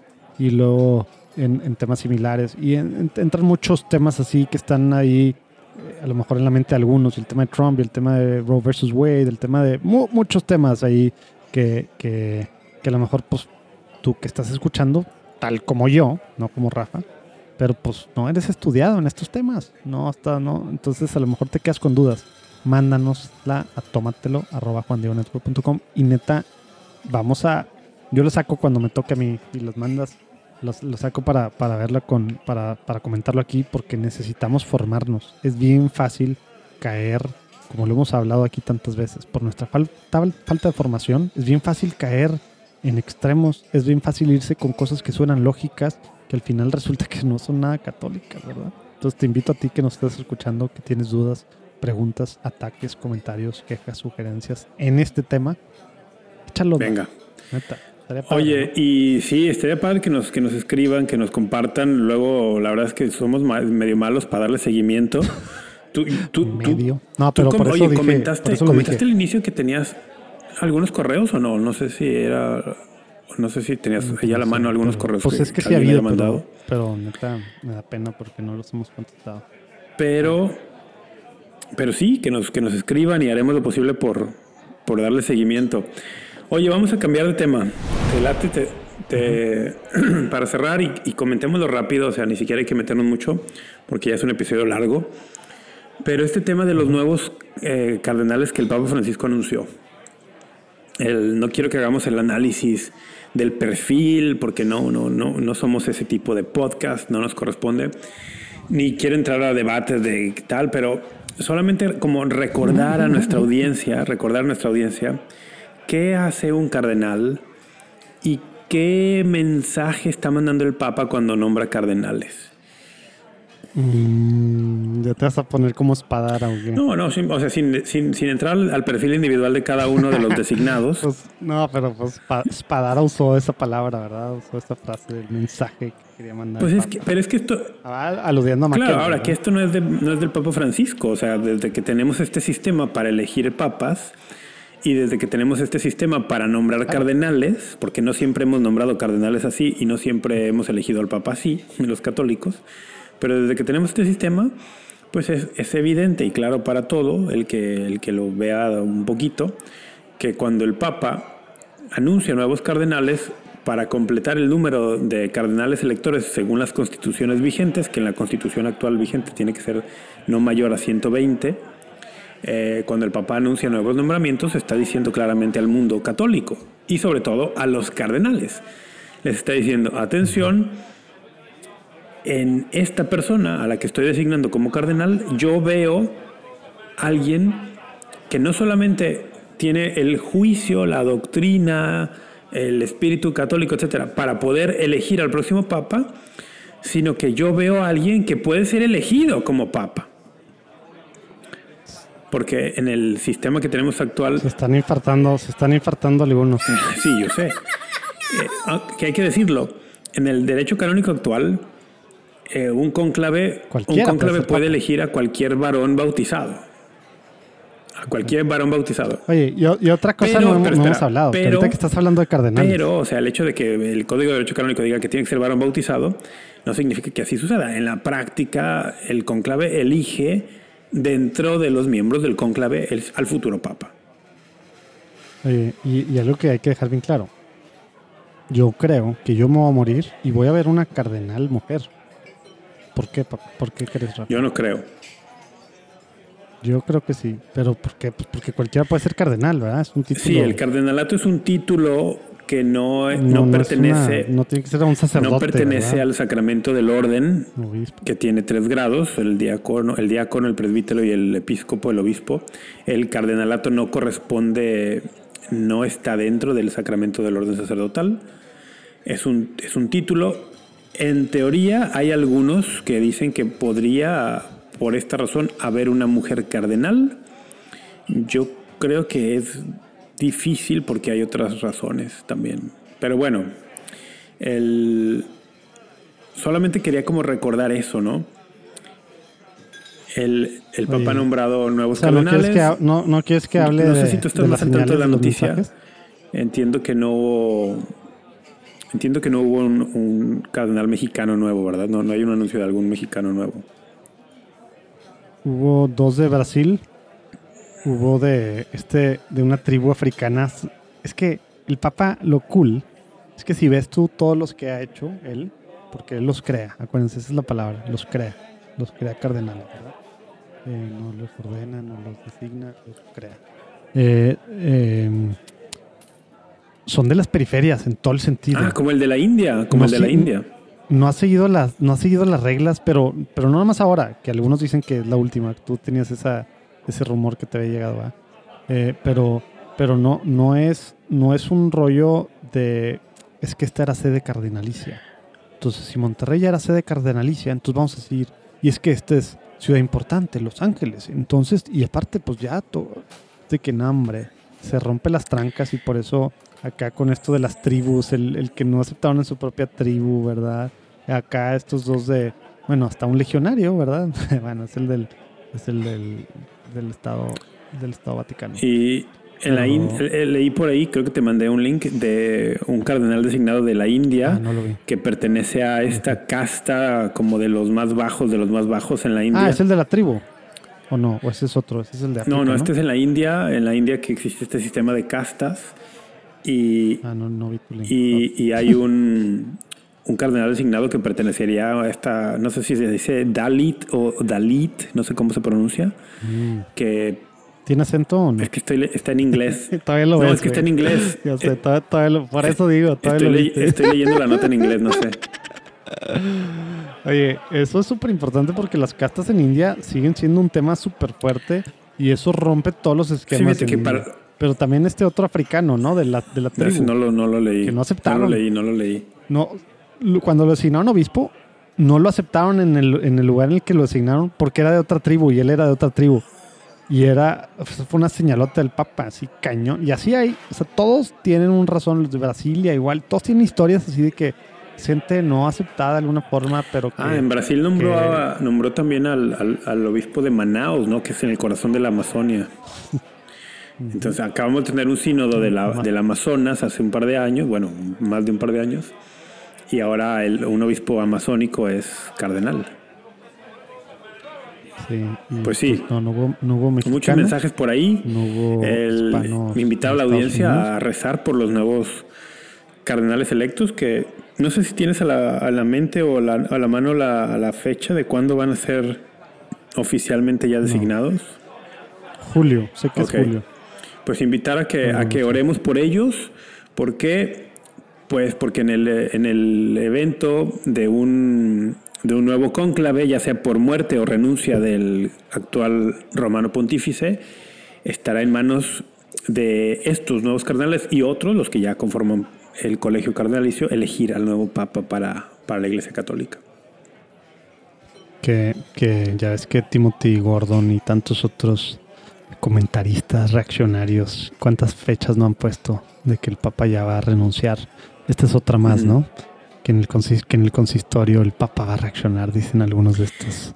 Bueno. Ultra, ultraderecha, etcétera, Pues- etcétera. Que puede ser, obviamente, Pues, pero pues puede ser todos Te- los tenemos, días. ¿ah? tenemos un precedente en el 2013, ¿no? En un consistorio, durante el anuncio de nuevos cardenales. No, ¿sí fue anunciando nuevos cardenales? Sí. Según yo no. Eh, El Papa Ratzinger, Benedicto XVI, anunció su renuncia. Entonces. Pero bueno, oye, pues vamos, yo digo que lo dejemos ahí. ¿Sabes qué estaba pensando el otro día? Hace mucho que no, y no traigo nada preparado, ¿eh? así que no lo vamos a hacer, pero Me da curiosidad qué otros temas en la traías. cabeza para ¿Qué otros futuros episodios. traías? Hace mucho que no hacemos como trivia o juego de algo o algo así como para, para desestresar el episodio al final, pero a ver si retomamos algo de eso. Oye, mm, pero me da curiosidad qué otros, qué otros traías. Tenía por ahí un tema, pero está bien pesado y es mucho tiempo y ya se nos ya yo quisiera que ya termináramos. Quería que no sé por qué quería que comentáramos algo sobre los recientes tiroteos, asesinatos que ha habido en Estados Unidos, concretamente el de Buffalo, que fue pues muy directamente contra personas de raza negra y el de Uvalde en Texas, el de estos niños. Y no sé, quería como que, que diéramos una perspectiva católica de cómo un católico puede aproximar estos temas, etcétera. Y ya, los otros dos temas los tocamos, que era el de el del arzobispo Cordileone y Nancy Pelosi y el de los nuevos cardenales. Estaba buscando un, un quiz de. Digo, sí estaba bien el tema de tiroteos, pero luego se vuelve bien político y está medio extraño, ¿no? Pero a ver, vamos para empezar. Te voy a hacer un, te voy a hacer un Ah, quiz. ¿lo vas a sacar así de la, de la manga o qué? Claro que sí. ¿Por qué Pentecostés tiene ese nombre? El, porque viene del griego penta, que, es 5, y entonces 50 días. 50 días Ah, después ¿sí? de la ¿Seguro Pascua. que es por eso? 7 semanas. Va por ahí, ¿no? Oye, decías, te, te escuché bien que decías de que por 50 días. Sí, penta, penta, 5, 50. Oye, y ya, no, no tiene nada que ver con que con que cinco los que eran los dones del Espíritu que recibieron los primeros discípulos. No, no, estoy seguro que no. Porque el nombre, el nombre, Tal cual los, los días, cinco semanas. el nombre. Pentecostés eh, viene del griego y es una fiesta judía que en, en- en judío, en hebreo, tiene otro nombre, pero que existe antes de la antes de la efusión del Espíritu Santo sobre los apóstoles. Es, es una fiesta que existía en el mundo judío desde antes. Qué, qué flojera, que esa era mi siguiente pregunta. Que si era una celebración cristiana o existía desde antes. Pues es ambas, o sea, existe desde antes y es también una celebración cristiana. Oye, ¿los primeros cristianos celebraban la fiesta de Pentecostés? De Pentecostés? El Judíos y no judíos. El, sí, celebraban la fiesta judía. Celebraban la fiesta judía, Ah. que era uno de los de las tres peregrinaciones anuales obligadas para los varones a Jerusalén y que sea, no era, no era la, la Pentecostés nuestra que pues, no. casi como que lo, lo, lo sentimos como el, el nacimiento. no por lo menos por lo menos en la en, en lo que nos narra el libro de los Hechos de los Apóstoles el- los primeros cristianos celebraban las fiestas judías. En este caso el Pentecostés judío sí. Sería interesante, desconozco el dato y no sé si, lo- si viene ahí en tu quiz, eh, cuándo se instituye en la liturgia católica el- la fiesta de Pentecostés cristiana. Pues sí, sería interesante. Oye, Lo ¿a qué se nos invita a prepararnos para esta... ¿Me, me Sí. escuchas? ¿A qué se nos invita a prepararnos para esta solemnidad ahora que, que quienes van a estar escuchando esto justo antes todavía van a poderlo hacer? Pues a muchas cosas. Te voy a dar tres opciones. Bueno, te voy a, A dar ver. tres opciones. Con ayuno y abstinencia, con una vigilia o realizando una peregrinación. En el misal romano hay una vigilia de Pentecostés que, Pero no se que difícilmente vas a encontrar que alguien la celebre. no sé por qué no, no sé por qué si está en el misal, eh, Lo tan, platicamos el año tan pasado. ¿te pocas parroquias celebran la misa de Pentecostés. Salvo las que tengan un movimiento de renovación carismática. Sí, pero no celebran la misa del, la, la vigilia del misal. O sea, con la liturgia. No, ellos hacen, hacen- suelen hacer los movimientos de renovación carismática, suelen hacer una, una vigilia de oración y predicación, que está muy bien. Qué pena, qué pena, pero por favor, nos escribieron personas el año pasado diciendo, en mi parroquia sí, por favor, váyanos a escribirnos y si tienen fotos o algo, díganos qué rollo y lo comentamos la próxima vez, ¿no? Pues estaría súper bien. Porque te acuerdas que el año pasado, o antepasado, ya no sé ni cuánto tiempo llevamos con esto, pero, pero preguntábamos algo. de Sí, sí, sí me ¿no? acuerdo que lo mencionamos, pero no sé, también, no sé, el, el COVID me hizo perder la noción del tiempo. No sé si. ¿Cuánto tiempo ya? ¿El podcast Sí. ya lleva dos años? No sé. No sé, habrá que revisar. Habrá que revisar. Oye, a ver, algo medio adoca, adoca lo que tratamos de hacer. Nosotros, iba a decir cada dos semanas, pero cada cuando grabamos. Cuando vino el Espíritu Santo, ¿qué decía la gente sobre los apóstoles y los discípulos? Que estaban borrachos. Y lo tratamos de hacer aquí cada grabación. ¡Salud!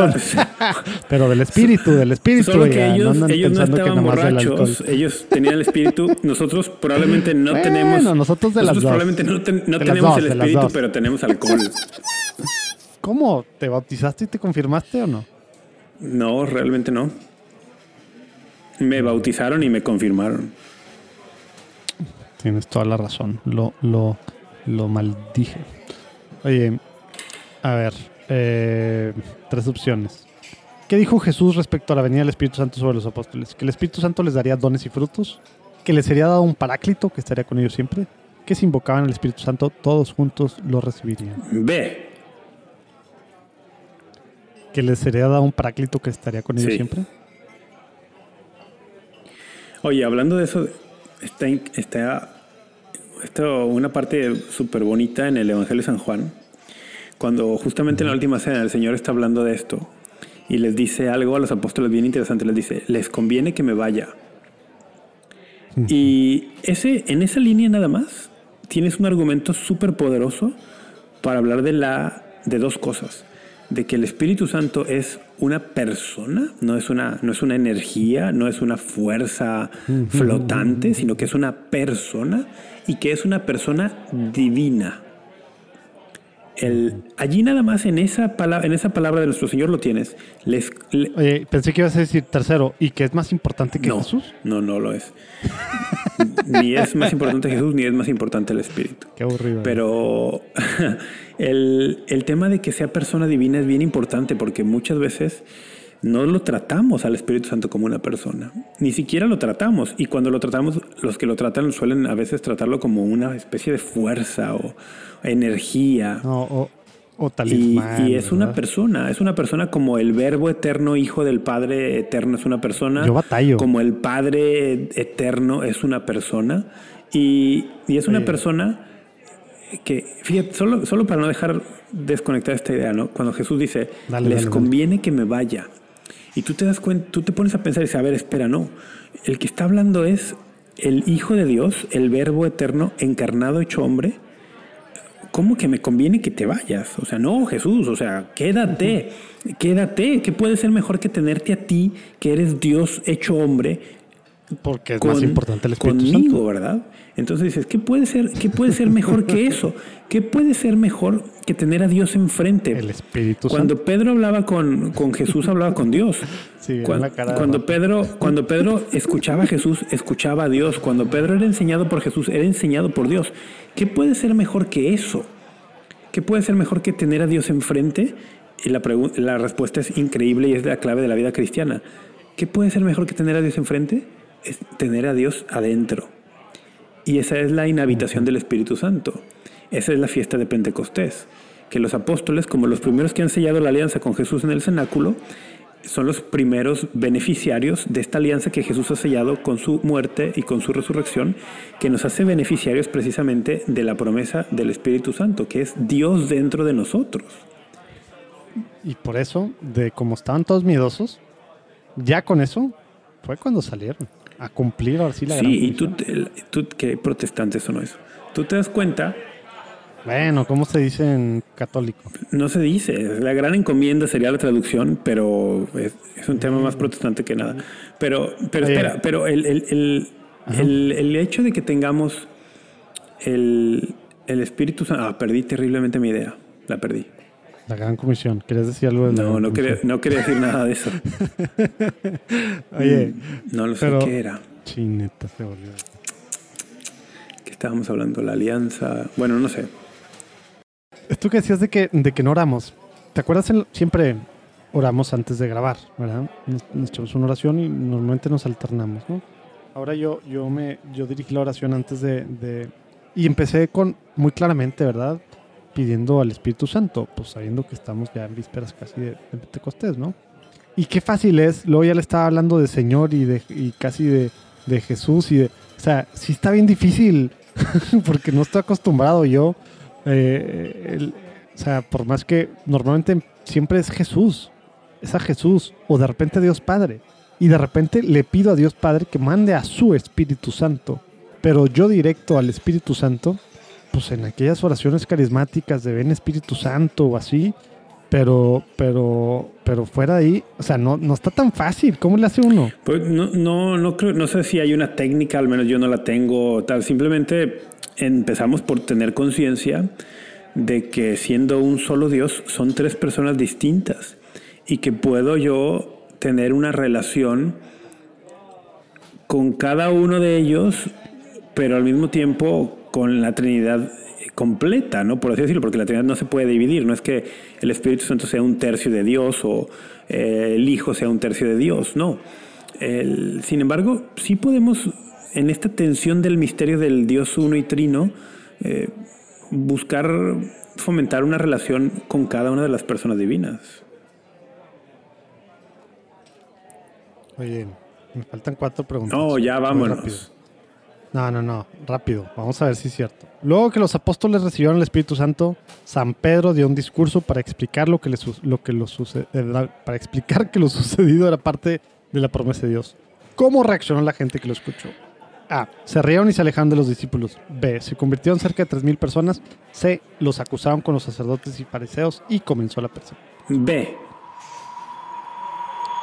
Se convirtieron cerca de 3.000 personas. ¿Sabes que ese número corresponde con un número que aparece en Éxodo 32? Donde cuando Moisés baja del, del monte Sinaí con las tablas de la ley y ve que los israelitas se dieron a la idolatría de, de la estatua de oro, llama a la fidelidad y los únicos que responden son los hijos de Leví y, y Moisés. ¿Y, no, no, Moisés da una orden bien dramática. Les dice, pues como les encanta. Les dice, tomen la espada y pasen por la espada a todos los infieles. incluyendo niños y animales. Sí. Y, y los que los que mueren aquel día son, son 3000. Pues voy a, voy a, mientras vas a la siguiente pregunta, voy a checar el pasaje porque ya no sé si estoy confundiendo los datos. Pero a ver, ¿cuál es la siguiente? Puede ser, pero, pero por lo pronto, ¿qué condición puso San Pedro para que todos recibieran el Espíritu Santo como les ocurrió a ellos? A. Que ingresaran al cenáculo junto con María para esperar la siguiente venida del Espíritu Santo. B.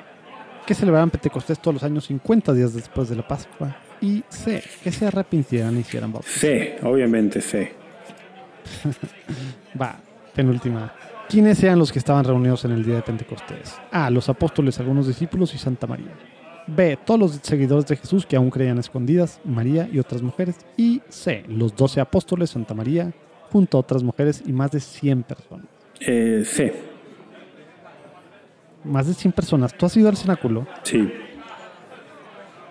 ¿Se te hace que caben más de 100 personas? Sí, Yo neta no me acuerdo que estaba chico. No, sí, sí, caben, sí, caben fácil 100, sí. Ahora, el cenáculo actual... sí, es lo que iba a decir. No estoy dudando de, esto, sino de que el cenáculo a lo mejor no es el, el cenáculo, actual podría ser una parte de lo que fue aquella casa. Sí, porque... ¿Y estás de acuerdo que cuando vas ahí en, en, pues casi casi por la está casi por la por la puerta de David Sí, ¿no? muy cerca por, de, por la de la, de la puerta de David, sí. Eh, está súper solo verdad no hay nadie no hay ni guía Pues no depende, ni- depende del día que te toque. bien. Pero sí, no es un lugar tan lleno. a mí se me hizo de que no es posible que aquí fue donde vino hace casi dos mil años por primera vez el Espíritu Santo y se manifestó, manifestó de forma tan tremenda no hay ni letreros de nada ni o sea es de que viene a penitas así todo el Pero rollo. es una cuestión también ahí política. Oye, solo para no dejarlo en el No, aire, es Éxodo, ¿Sí Éxodo Éxodo 32? 32-28, sí, murieron 3.000 personas. El- lo del cenáculo está... o sea no 3001 no 2990 No, dice 3.000. Lo del, lo del cenáculo y esto que mencionas tiene mucho que ver con el hecho de que no hay una iglesia en el que recuerde este evento actualmente. Lo, la hubo, en la época cruzada hubo una, una basílica en ese lugar. Actualmente ya no la hay, a diferencia de la basílica del Santo Sepulcro que recuerda la muerte y resurrección del Señor, o la basílica de Belén, en la Natividad, o la basílica de la Anunciación en Nazaret. Allí no. Eh, ya no hay una iglesia y es un edificio, una propiedad que actualmente está bajo el control del gobierno de Israel. Entonces permiten con, muchos con muchas limitaciones el acceso, pero no permiten la celebración eucarística excepto dos, días en todo el año. Eh, yo creo que eso influye mucho para esto que tú mencionas de que no esté constantemente eh, lleno de, peregrinos y, con- como con mucha más vida justamente espiritual. No hay nada, o sea, llegas y es un cuartito ahí, subes unas escaleras. Es un, cuarto un X. cuarto X, sí. Exacto. Por eso, pero eso también nos recuerda que nosotros adoramos, somos, somos adoramos X. a Dios, adoramos a Dios en espíritu y en verdad, no, no Eh, necesariamente, pensé que a decir que nos recuerda que somos no X. necesariamente en un lugar eh, geográfico. Sí, el Espíritu Santo no, no va nada más porque hay mucho oro. o- o- No, no. Oye, este quiz, las, las partes que vi ahí son gracias a Catholic Link. Yo no lo inventé, yo no sé qué rollo. Yo nomás googleé, vi varios y confío en Catholic Link. Por eso le puse link, por eso le puse y escuché. Entonces, ahí, es más, lo voy a poner ahí en, los links del show, ¿no? porque son en total. Uy, ya lo cerré. Ya no sé dónde quedó. Aquí está. Ah, no, no sé dónde lo. Bueno, X. Ahorita lo voy a poner ahí en los show, ¿no? Y está. Está. Pues sí, es un quiz de. Creo que eran como 15, no sé cuántas eran las. Las preguntas, un quiz interactivo de Catholic Link. Está padre, 11, 13 preguntas. Entonces, nomás para, para dar crédito donde hay crédito. Saludos a Mauricio Ortiz. Saludos. Oye, pues vámonos o qué? ¿A dónde? Vamos a seguirle. No, pues que, que me dio gusto. Shot, Qué gusto verte, shot. como siempre, qué gusto grabar. Tómatelo a ligera. Amigos, no dejen de comunicarse con nosotros en las redes sociales, en correo. La verdad es que somos malísimos para promocionar el podcast, pero las tres personas que fielmente nos escuchan, Ay, cálmate, Catón. las tres personas que fielmente, exactamente, ¿verdad? nos escuchan, ayúdenos, comparten el episodio en redes sociales y eh, denle compartir, pongan la liga, eh, etiquétenos a Urquidi y a mí, eh, ayúdenos, ayúdenos también ustedes a que esto a que esto llegue a más personas si es que les parece interesante para otras personas. Mientras tanto, pues sigamos, sigamos también en la oración y en la vida cristiana, mi querido José Manuel. Amén. Y ahora a pedir que el Espíritu Santo renueve nuestras vidas, nuestras familias, nuestra comunidad, nuestra parroquia, la iglesia, ¿verdad? Es una... ¿Cuánto dura Pentecostés, Rafa? Siete semanas. Está. Está, está, está... Iba a usar otra palabra más. No, no, a ver, Pentecostés no, Estás- Pascua. La Pascua dura siete semanas. Ah, ¿Cuánto dura Pues Pentecostés? una octava, una semana. Está cool que una cosa tan importante que aparte como iglesia eh, nos estamos preparando para los 2000 años de que recibimos el Espíritu Santo. Estamos ya a casi 10 años de que sea esto. Es una cosa súper importante y como tú dices, ni la liturgia la celebramos, Sí, sí. como viene el misal romano. Ojalá que nos quede el 20, pero, pero bueno, eh, no hicimos el happy hour pascual, a ver si hacemos uno no pentecostal, porque suena extraño pentecostal, Vamos a hacer un happy Pero- hour ordinario. Pero, pero después escríbanos si quieren estar en Happy Hour y Back to Basics. ¿Quién sabe qué va a pasar con la vida de Rafa en verano? Está muy Pidan ocupado. por mí. Pero vamos a ver cómo lo traemos a Monterrey y vamos a ver cómo logramos que se hagan cosas. Y a ver si alguna otra cosa también para que no sea solo para hombres. A ver si algo ya que estés por acá o en algún lado hacemos también para abierto. Porque escribieron, han escrito ahí que por qué discriminamos. Pero bueno, Rafa, me encantó estar contigo otra vez platicando. Doble esta semana, Bien. aunque lo pasaba sin grabar. Venga. Un abrazo. Dios te bendiga también a ti y a toda su audiencia.